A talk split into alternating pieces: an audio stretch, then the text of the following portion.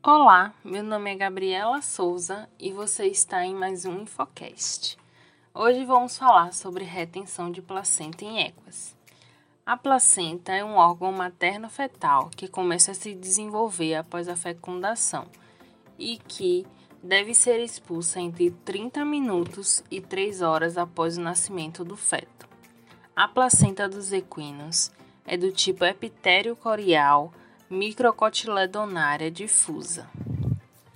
Durante o período da gestação, que nos equinos é de 330 a 340 dias, é através da placenta que é feita a troca gasosa do feto, e também a sua nutrição, filtração, excreção e proteção. A placenta é uma fonte de células-tronco hematopoéticas, sendo suporte para o feto em desenvolvimento. A retenção de placenta é uma falha da terceira fase do parto, que é a fase de expulsão, onde as membranas fetais deveriam ser descoladas e expulsas do útero sem intervenção humana. Caso a placenta fique retida por um ou dois dias, pode-se evoluir para uma metrite, que é infecção uterina, onde a égua irá apresentar febre, depressão, desidratação, cólica e toxemia, que poderá evoluir para um quadro de laminite.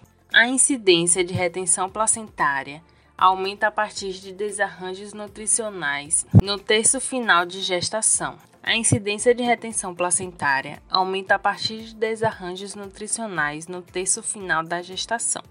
Também em éguas pós-parto distóxico, que evoluiu para prolapso vaginal ou uterino, torção uterina, placentite e até outras disfunções que prolongam o período gestacional.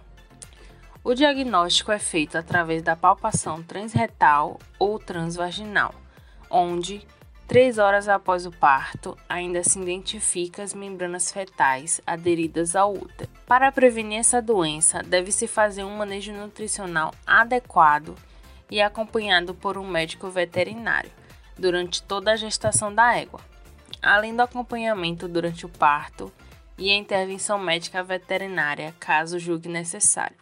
É de extrema importância alertar vocês que nunca se deve puxar uma placenta que está retida ou em processo de descolamento, pois isso vai causar um retardo na involução do útero, levando à hemorragia e até septicemia e morte. Você escutou mais um Infocast do maior portal técnico equestre do Brasil. Siga esse podcast, compartilhe e não deixe de participar do nosso grupo do Telegram para receber diariamente nossos conteúdos. E não deixe de acessar nosso portal www.infequestre.vet.